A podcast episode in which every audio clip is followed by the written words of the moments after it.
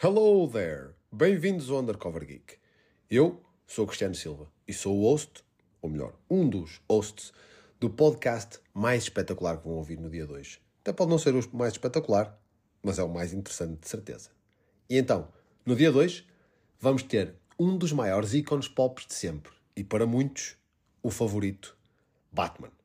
O Cavaleiro das Trevas, aquele que faz o que todos querem ver feito, mas não tem coragem de fazer o herói que não se incomoda em ser visto como mau, para que o mundo seja um lugar melhor. E de Batman vamos falar da sua criação, da sua origem, das adaptações e o legado que nos deixou. Que nos deixou e continua a criar. Vamos lá, seus geeks! All I've ever wanted to do is kill him. A day doesn't go by when I don't think about subjecting him to every horrendous torture he's dealt out to others, and then end him. Aw, so you do think about me. But if I do that, if I allow myself to go down into that place, I'll never come back.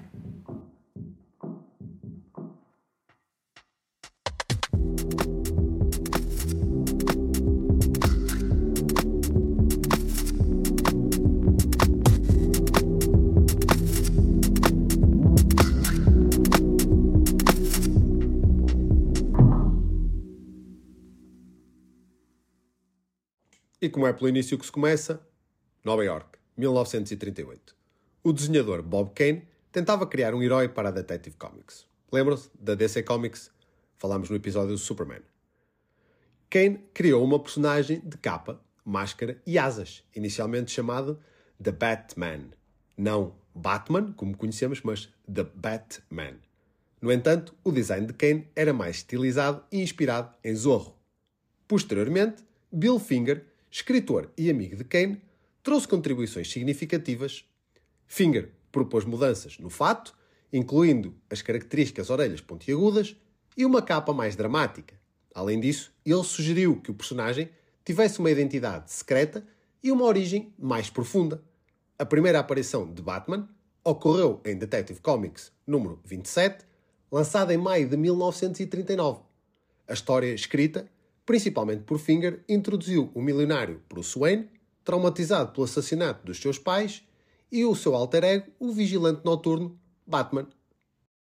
E depois de falarmos da criação, vamos então falar da história de origem.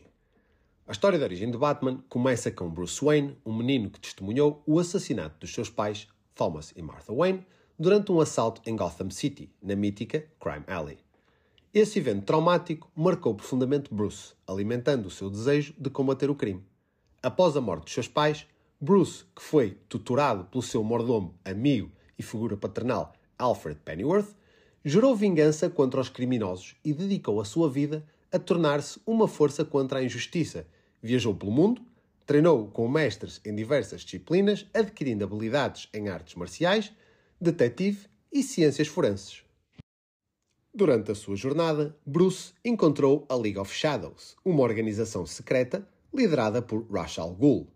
Embora tenha aprendido muito com eles, Bruce recusou-se a aceitar os seus métodos extremos, tornando-se assim, dessa forma, inimigos mortais. Ao retornar a Gotham City, adotou o alter ego de Batman, combinando o seu treino excepcional com tecnologia avançada e um forte senso de justiça. A Batcave, o Batmobile e uma extensa galeria de vilões que inclui o não menos icónico Joker, tal como a Bat Family, onde se encontra o sempre optimista Dick Grayson, o primeiro Robin, fazem parte do mundo de Batman. Estes e muitos mais. A sua história de origem é fundamental para entender a complexidade deste herói e o que o atormenta, cujo compromisso com a justiça é impulsionado pela dor do seu passado.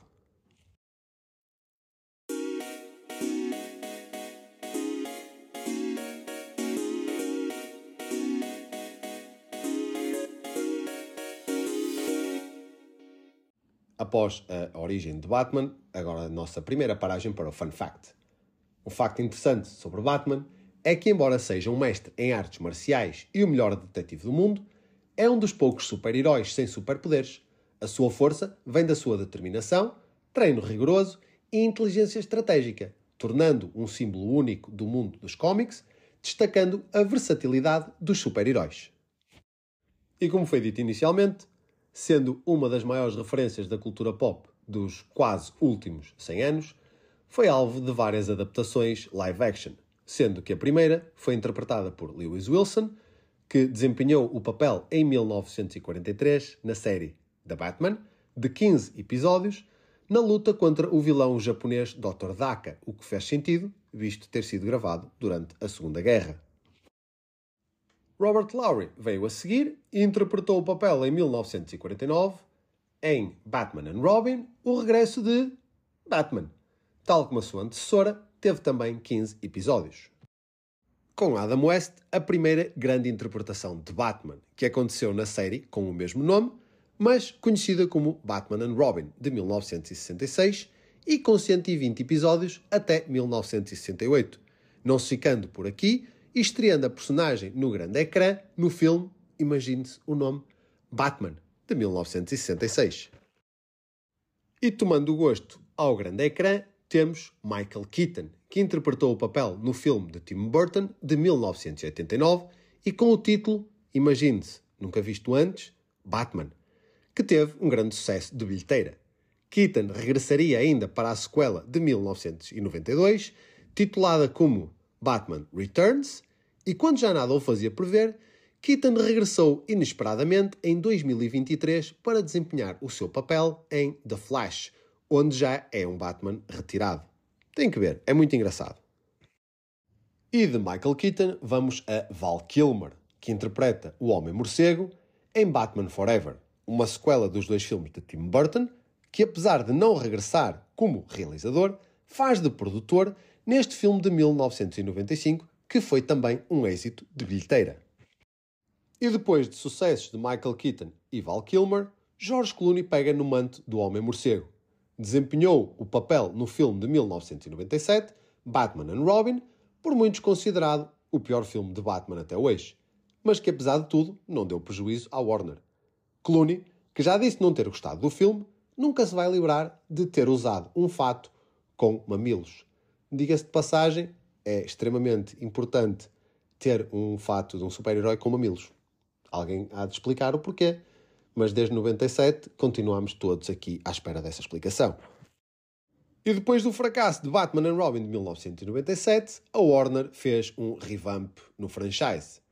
Christian Bale argumentavelmente o Batman mais bem sucedido de todos, protagonizou a trilogia de sucesso de Christopher Nolan entre 2005, Batman Begins, 2008, Batman The Dark Knight e 2012, Batman The Dark Knight Rises.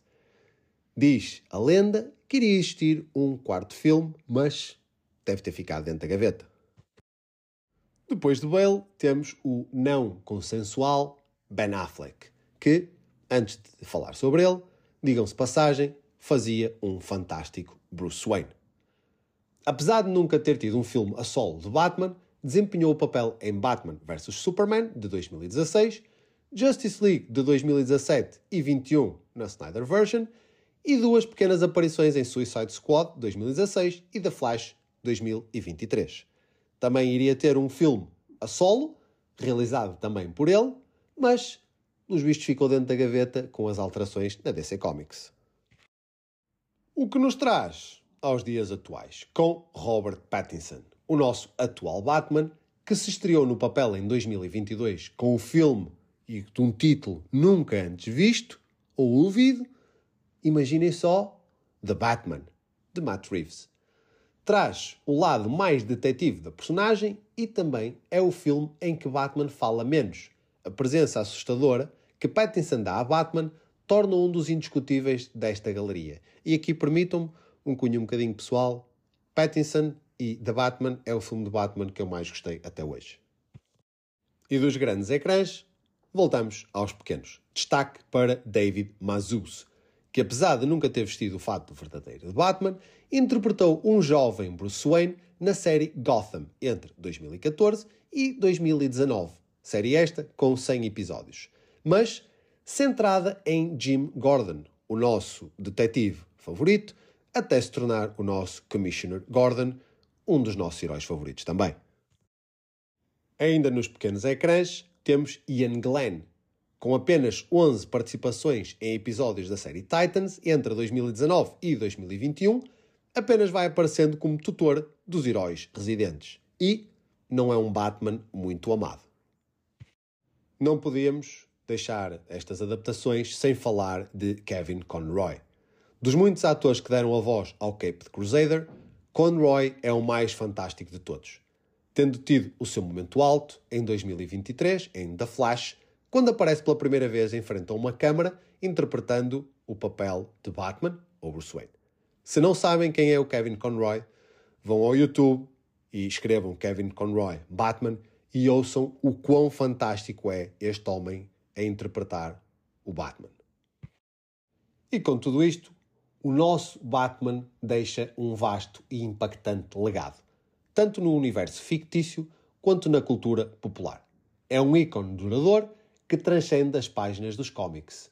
É um legado multifacetado, destacando-se como um dos pilares do universo dos super-heróis e deixando uma marca indelével na cultura popular.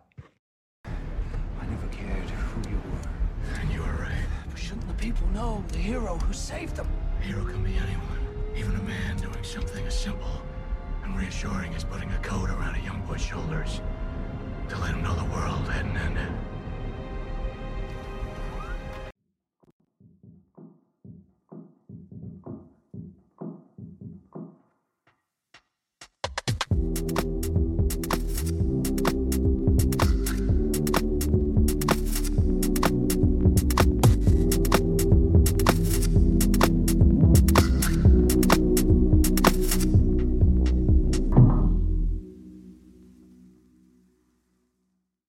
E assim chegamos ao fim de mais um episódio do Undercover Geek.